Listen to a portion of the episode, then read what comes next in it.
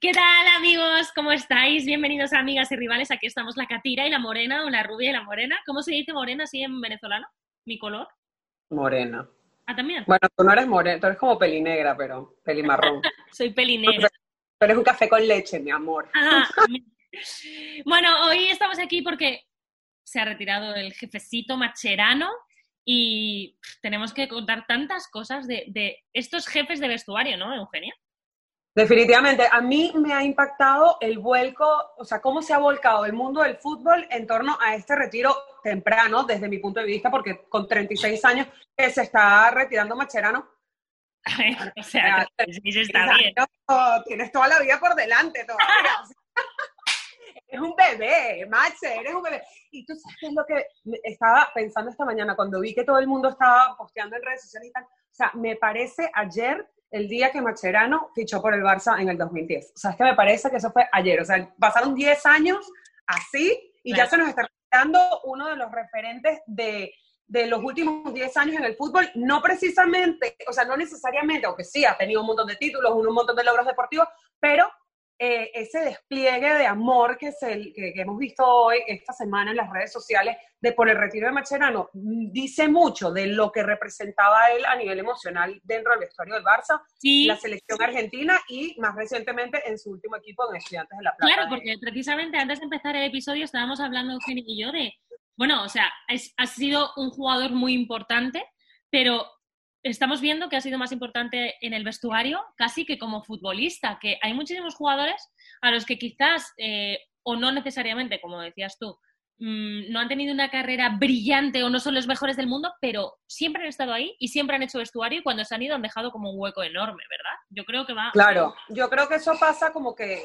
Eh, en ese sentido y al revés, ¿no? Todo lo contrario, viceversa, hombre-mujer, mujer-hombre y todo lo contrario. El que entendió, entendió.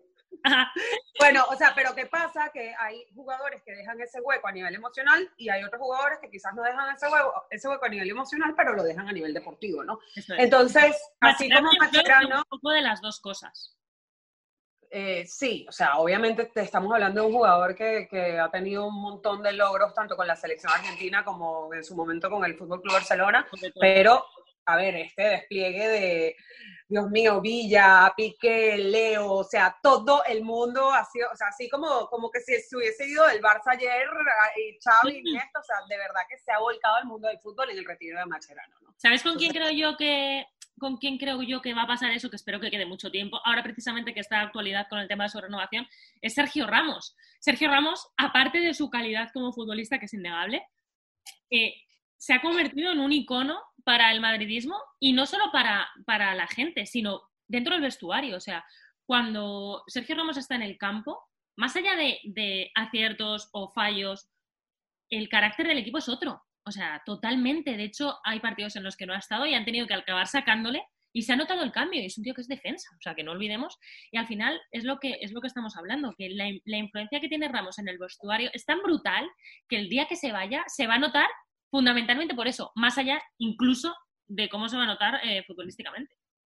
Bueno, y como se ha notado ya en, retiros que hemos visto en, años anteriores, tanto del Barça, del Madrid, como de otros grandes clubes, este, y bueno, eh, de eso vamos a hablar el día de hoy aquí, porque ya sabemos, o sea, como que esto nos los despertó todo, el, todo lo que está pasando con el retiro de Macherano ahorita. Obviamente Ramos para el madridismo, para el vestuario, para la selección española también, ha sido como uno de esos pilares en el campo fuera del campo.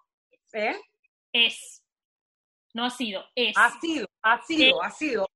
presente continuo, continúa siendo, no dije fue, no, no dije fue, presente continuo. Este, y eh, uno que sí fue, y que creo que ese vacío se ha notado muchísimo, eh, porque yo, es Puyol, ¿no? Porque Puyol, más allá de ser un crack y también siendo defensa, era como ese capitán eterno, la figura perfecta de un capitán El ancla. y de una selección. Sí, un ancla, literal. O sea, y yo creo que el vacío de Puyol sí se ha notado porque era ese, que de cierta forma lo ha reemplazado Piqué, pero yo creo que ese, esa mm, actitud de Tarzán, le decía yo, ¿no? De, ya vamos, como que agarrabas al equipo y lo movías y lo motivabas y tal, y se hizo, y no, no precisamente porque digas, wow, Puyol es la persona más simpática del planeta o que por lo menos proyecte eso, no digo que, que no sea simpático, pero es una persona relativamente reservada. Sin embargo, yo creo que, que, que, a nivel de carisma y a nivel emocional era un apoyo, o sea, 100% tanto dentro como fuera del campo, ¿no? Es verdad, es verdad. Mira, eh, me estaba acordando... Lamentablemente, él sí fue, ya, fue. Ya. Estaba... me estaba acordando ahora que hablabas de Puyol, de otra clave en el vestuario madridista en este caso, que es Raúl González Blanco. Y fíjate que igual que te digo que él fue un pilar súper importante en el vestuario, llegó un momento que parecía que la presencia de Raúl para algunos jugadores como que molestaba. O sea, que había llegado a adquirir tal poder, eso se decía, ¿no? Que, incluso estaba, mm, que había como mm, problemas, digamos, en el vestuario a raíz de ese poder que tenía Raúl. Pero sin duda ha sido un emblema y fíjate que me consta que ahora como entrenador tiene también ese mismo perfil. O sea, es un tío que hace vestuario, que tiene carácter. Yo creo que... igual, sí. o, Raúl? Raúl. Ah. Raúl está entrenando. Ahora, Raúl como entrenador hoy en día sigue teniendo esa misma dualidad, digamos. digo que Ramos eh, ha sido la prolongación en ese sentido de Raúl, hablabas tú de Piqué, que ahora me imagino que lo vas a mencionar como prolongación de Puyol, pero yo te diré que en el caso de Piqué, él empezó a ser... No, él empezó a ser ancla a partir de que se, de que se va Puyol. Cuando estaban los dos a la vez, Piqué era un cabeza loca.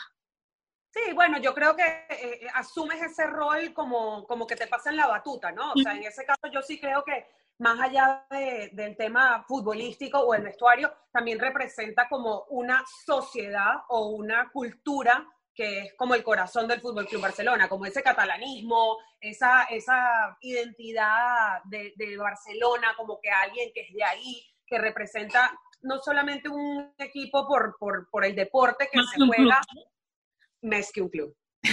bueno, más que un club, en catalán. Más que un club, exacto. Entonces, sí, yo creo que Piqué em, sí ha tomado como ese rol o ese hueco que dejó Puyol en su momento con, con sus variables, ¿no? O sea, sí, sí considero que Piqué para poder ser ese capitán como de todos, de todos los culés, de todo el club, sin importar como un poco el tema de la ideología política, eh, cosa que Puyol por lo menos en su momento no hacía. El Puyol en el momento de estar en el club, él se enfocaba mucho en la parte deportiva y en, y en, y en lo que era el club como deporte como tal, y sí apoyaba, pero se mantenía como muy al margen de polémica de la polémica. No, no, no, estoy hablando cuando era eh, parte del club y, representante del club y capitán del club, ¿no? Que ahora sí que digo que se moja más o que interviene más que Por eso, pero con todo, pero en ese momento tú estás representando una institución, estás representando una afición, estás representando un equipo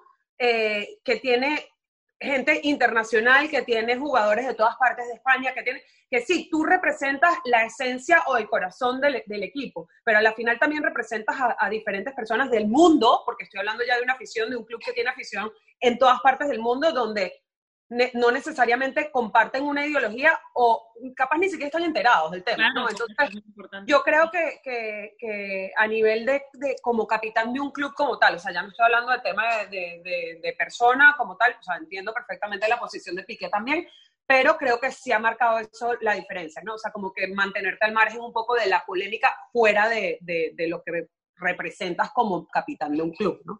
Este, pero yo sí creo que Piqué le falta también esa banda de capitán, o sea, de ser el capitán del Barça, que cuando sale al campo, él es el capitán. Hoy en día, este, y, de esto hablaremos, pero por encima de Piqué tenemos otros jugadores, en este caso el principal es Leo Messi, que lo comentaremos un poquito más adelante, pero representa todo lo contrario. Spoiler alert. No, pero mira, lo que sí que te yo si pienso en, un jugador que es como el máximo representante de ese carácter de vestuario, de, ese, de esa persona que es súper importante en un vestuario, yo te diría Pepe Reina en el vestuario de la selección española.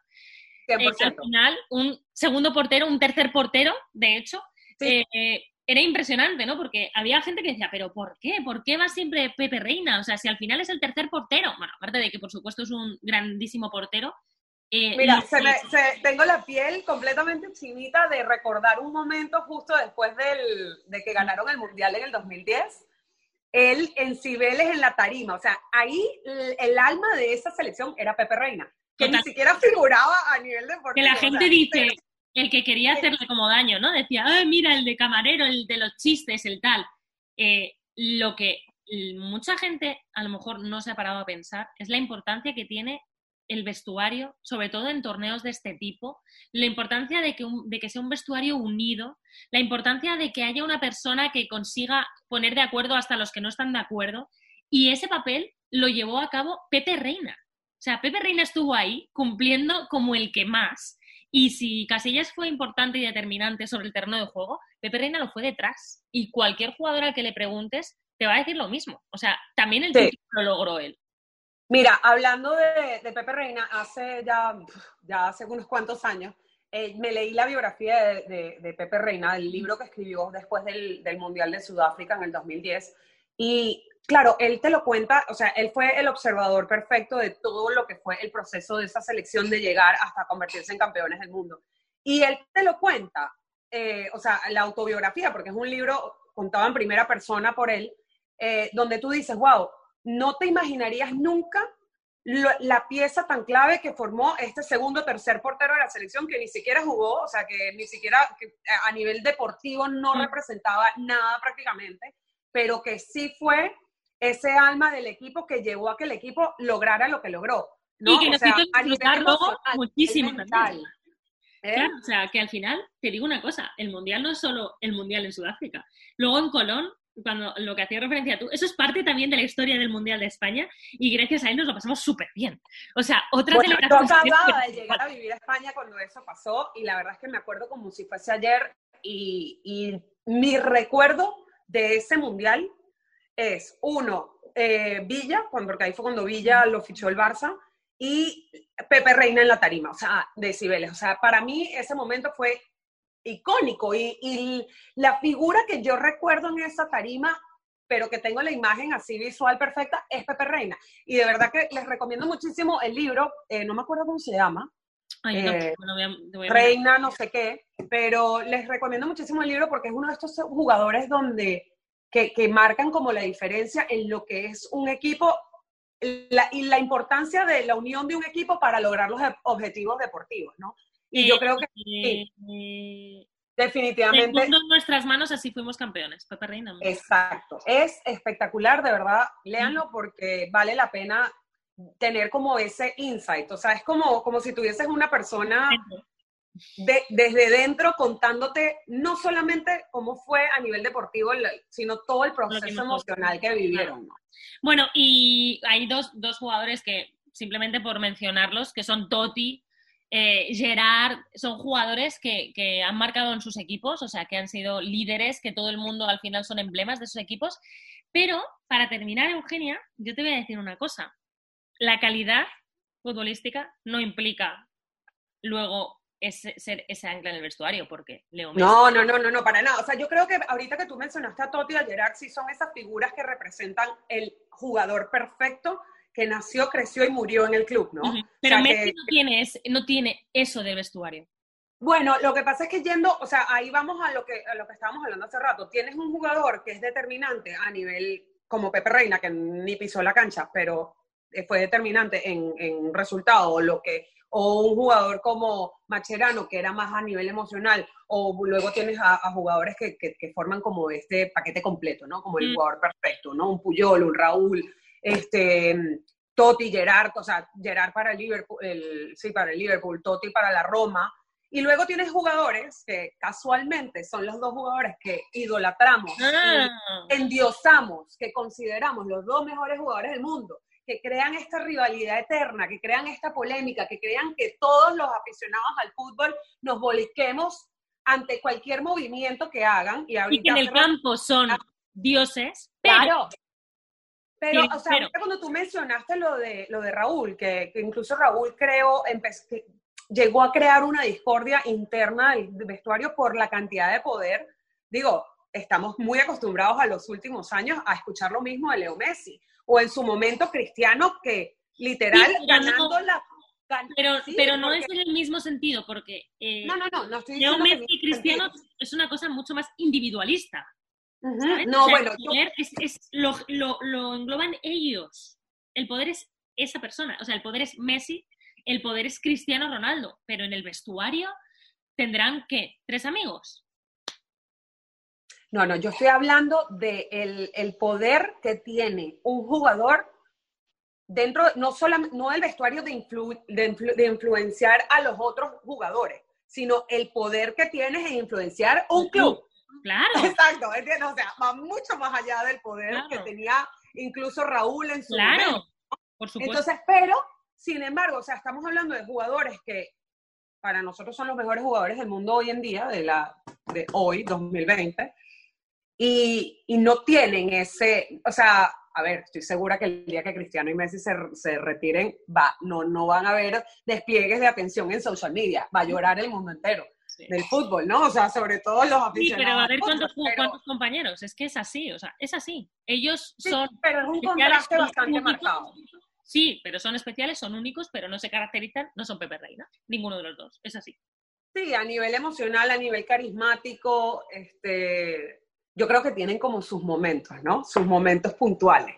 Pero por lo general son jugadores que los estamos viendo más por, por, pues, por lo que son, jugadores de fútbol, eh, más allá de lo que puedan hacer obviamente de obras benéficas, de tal y tal y tal, pero no es como que dice Messi el alma del vestuario del Barça o Cristiano el alma del vestuario en el Madrid o ahora en la Juve, ¿no? O sea, mm. no, no, no los vemos como esas figuras y yo creo que todos los demás sí, y sobre todo Macherano, que hoy además nos viene a la mente cuando lo teníamos un poquito olvidado al jefecito.